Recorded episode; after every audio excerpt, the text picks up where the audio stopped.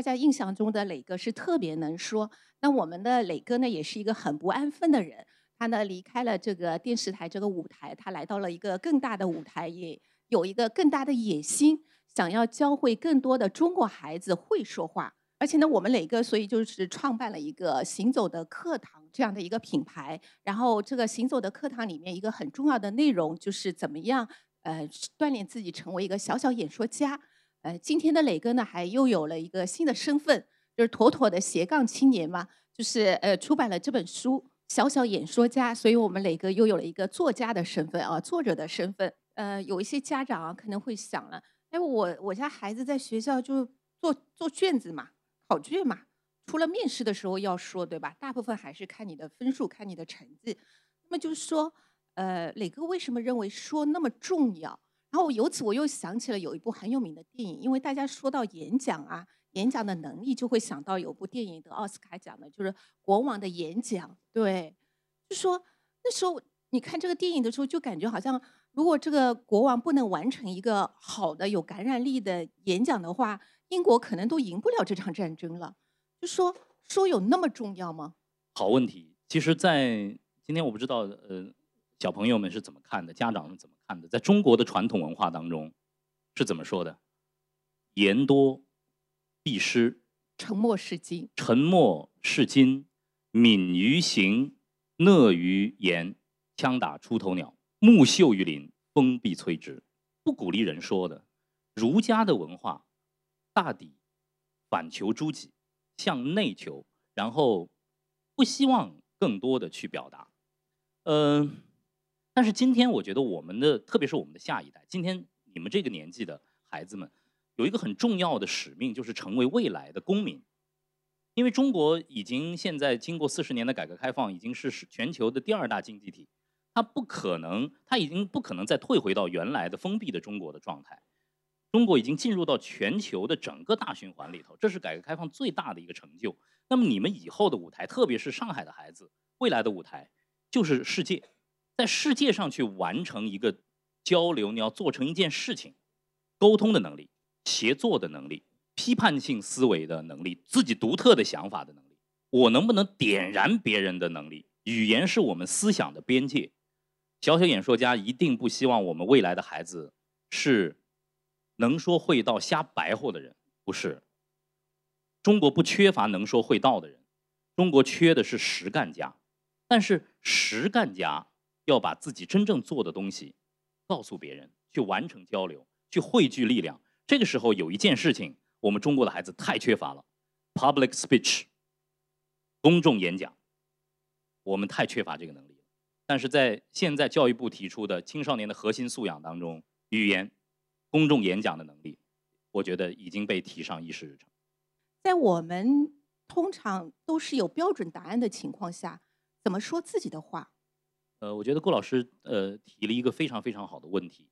呃，在创立行走课堂的这一年半的时间里头，我去了很多的学校，在和老师们，在和呃幼儿园的、小学的、中学的孩子们进行分享的时候，我觉得现在在我们的中国的教育体系里头的孩子，最缺乏的是自己真实的表达，就是孩子要说孩子的话，符合他们这个年龄的。呃，昨天我刚好参加了一个呃少年演讲比赛的一个评选，呃，演讲的题目是我为祖国点赞。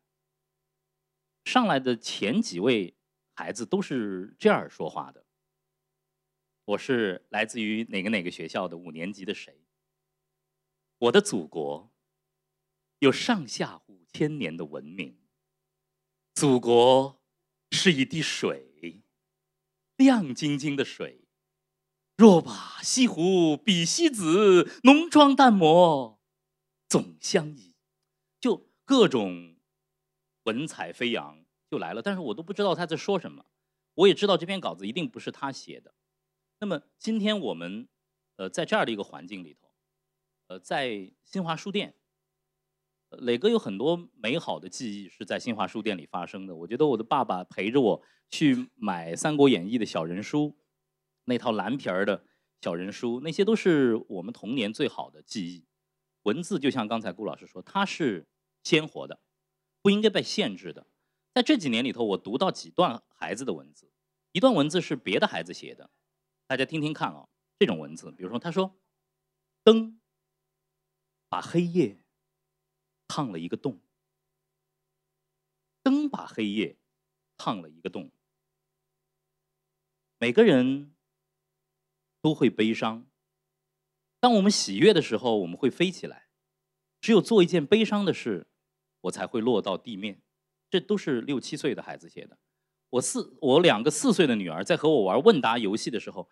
不经意之间说了这样的文字，他没法写。他说：“男孩把星星放到了瓶子里，女孩把星星放到了气球里。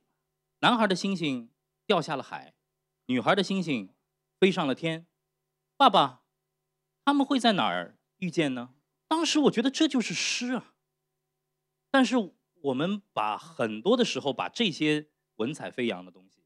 给磨灭了。谁说落下来的树叶不能像香字一样飞扬呢？谁说的呢？标准答案永远会限制我们的思维。当输入出现问题的时候，输出一定会出现问题。很孩子们很难有自己个性的表达。磊哥有一句话说：“小小演说家是不拿稿子说自己的话，出口就是文章，掷地就有声响。要出口就是文章。”首先，你得大量的阅读啊，阅读量是相当重要的。只有完成了输入之后，才能够完成输出，才能够完成出口就是文章。那么这个过程当中的编码，磊哥是很期待和孩子们一起来仔细的去分享的。我我觉得这段话可能是我们家长也得玩味一下，细细的体会一下的这段话。嗯，那么。呃，这是一方面啊，说自己的话，独立思考的能力。那么还有一个问题，我我想，比如说我们在场的几个小朋友，我让他站起来介绍一下自己的生活，日常的生活。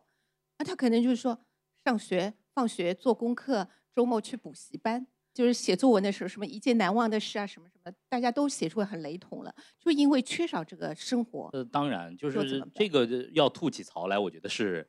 吐不完的啊！如果我的妈妈一直在点头，我的爸爸小女孩记一次春游，一个难忘的人，一件好人好事，老奶奶被扶了多少遍？呃，对对吧？老老奶奶都不够使了，你们还在扶老奶奶呢？这个都是雷同的文章。这个最最要命的就是我们我们在培养孩子格式化的一个表达的方式，这个其实影响很深，一直影响到孩子们进入工作岗位。开始做一个公众的表达者。呃，顾老师问的这个问题，如果说我们延伸一步的话，其实就是起行坐卧都是学习。而且，呃，我现在也是父亲，那么也是一个教育者，也是一个传播者。我觉得学习是应该有它的次第的。比方说，在幼儿园的阶段，孩子们该干什么？现在好像家长都无比的焦虑，在幼儿园的时候就哦，我要送各种各样的英语班呐、绘画班呐、音乐班呐。No。幼儿园的时候就应该玩儿啊，玩儿是孩子们的天职天性，只有在玩的时候，那些神经元网络才会被打开，才能够去接触花，才能接触草，才知道什么是奔跑，什么是摔倒，什么是受伤，什么是碰撞，他才能学会渐渐的融入社会。到了小学的时候该干嘛呢？到了小学的时候，天然该问呐，无数的问题，为什么？为什么？但现在我听到一个。唐盛昌校长跟我讲的一个最鲜明的故事：幼升小的面试，一个孩子进来，老师问他很多问题，哇，对答如流，应该讲是一个标准的 perfect 百分百的女孩。然后老师说：“我们没有问题，你们问我一个问题吧。”这个女孩哑然失语，两行热泪夺眶而出。我准备了那么多，你们怎么能不问我问题，让我问问题呢？真的是天都要塌下来了，孩子们不会问问题了。问题是推开一扇又一扇知识大门的钥匙啊。到了中学的时候该干嘛呢？当然是读了，大量的阅读啊。我现在还记得我的眼睛是怎么坏的，就是躲在被子里看金庸看的。就是那个时候啊，拦都拦不住，我要爬到爸爸的最上面的那个书书架上，把《红楼梦》给搬下来，我要看呀。哎，还发现《红楼梦》旁边还有一本书叫《金瓶梅》。哦，然后巨大的阅读的兴趣愉快。后来现在我再回看了，我《金瓶梅》也是了不起的作品。它一定不是一本小黄书，对吗？这是文学的启蒙啊。那么到了高中的时候该干嘛呢？到了高中的时候是不是该拼一拼呢？谁没经历过高考啊？谁没被高中国的高考折磨过呀？没经历过高考的，我觉得咱中国学生还生命还不太完整嘞。但是千万别像现在一样的，高中学恶心了，到了大学里头往宿舍里一躺，不学了，反而该在图书馆里、在书店里自由阅读的时候，我们浪费了这些时间，那么何来研究生时候的专？何来博士生时候的博呢？通呢？没了，这些都没了。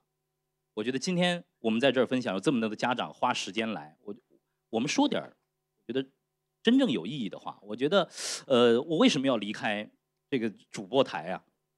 今天虽然有这么多的直播，其实我我很很坦诚的告诉大家，我不希望把我的生命浪费在说流畅的废话上，仅此而已。四十二岁，我做了一个决定，磊哥要把我的生命每天的每分每秒浪费在最美好的事物上。今天见大家，跟你们交流，就是最美好的事。问可能是说前面的一个端口，那么。还有一个环节就是听，因为我记得多年前，嗯，读过一个作家梁晓声的一本书，书名叫《国人辩论的表情》，它是一个杂文集嘛，里面有一篇同名的文章，就是论国人辩论的表情。他说，呃，作家说啊，根据他的观察，他就觉得很多的辩论赛，因为我们有一阵子电视上什么的很流行、很火这种辩论赛。他说辩论的时候，大家都特别的紧张，特别的对立。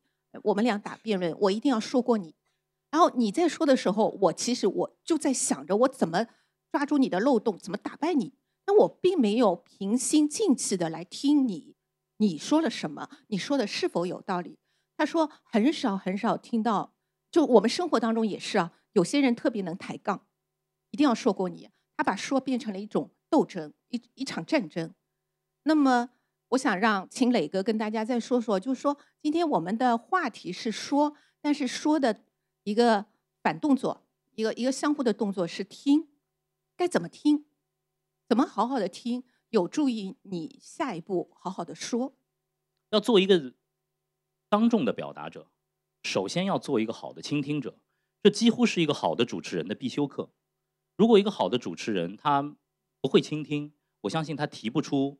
高质量的问题，因为如果你准备了五十个五十个问题，在现场有可能能够用上十个，其他的四十个是需要通过倾听反馈之后即兴提出来的，这才是一场问答。还有，倾听是一个人的修养。当我们在和别人交流的时候，我们没法直视对方的目光。当别人在和我们交流的时候，我们没法耐心的倾听的话，其实我们很难说自己是一个有修养的人。这在世界的舞台上，你们当你们走得越广的时候，和更高呃层面的人去交流的时候，这几乎是变成了一个社交场合的铁律。真正的倾听，你有没有听对方在讲什么？我们大量的无效的沟通，都来自于没有倾听。我根本就没听你说什么，我就极力的去表达了。我一直坚信一个话，这也是呃。我作为一个表达者，我一个恪守的一个信条，就是我可以不同意您的观点，但是我誓死捍卫你说话的权利。你可以完整表达。越是有底气的那个倾听者，越是迟缓表达的那个人，我觉得他更有 power。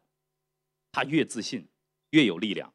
越着急表达，嘚不嘚不说话的那个人，其实更加的脆弱。虽然我讲的是小小演说家。在大部分的生活场景当中，磊哥是频频的提醒自己，做一个克制的表达者。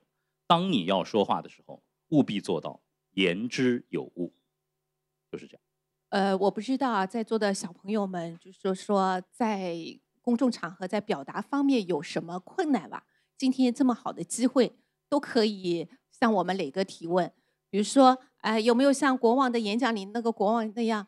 真的，一在大庭广众之下就特别紧张，还有我们大家都发现磊哥的声音特别好听，我的声音没那么好听怎么办？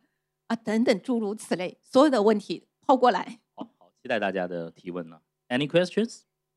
在众目睽睽讲话的时候，然后的话突然会有一个人笑，您是否会觉得有点害怕？这个时候，对一个有经验的演讲者，这会是一个什么？这是一个互动的最佳时机，因为这个微笑可能有无数的含义。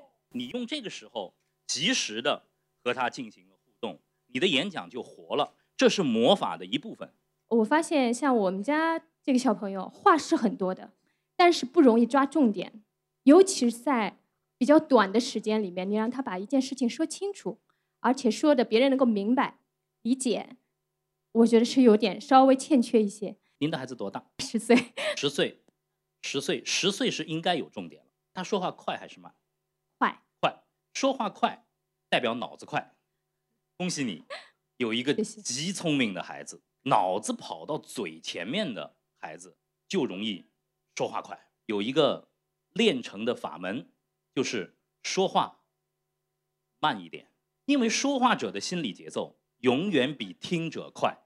当我们慢一点、慢一点、再慢一点的时候，其实速度刚刚好。真正的一流的演讲者，允许现场静默，能够停的人更厉害。做得好的演讲者一定有一些套路在里面的话，我想问一下，你的套路在哪里？好问题，这也是套路之一，对吧？把你套住了。对，发好问题的时候，我在干嘛？思考。对，我在思考。呃，套路当然是有的，我有套路，我的套路很多哎。我这腰里这边左轮枪，这边驳壳枪，后面别着两个手雷，后面后面还藏着一个 RPG 肩扛式火火箭弹。一开一开始的一个简单的问题，砰，驳壳枪就够用了。面对您这样的最后一个问题，RPG 扛出来，嘣。我有套路，当然有套路，但这些套路是我在长时间公共说话时候的准备的武器。今天我会用哪些，真不知道，没套路，全都是即兴的。演讲进门需要套路，最后真正的套路是没套路。那么对应到中国的武术，叫无招胜有招，天下武功唯快不破，天下演讲唯真不破。只要您能够感受到我的真诚、我的真实、真情和真知，我们的交流就完成。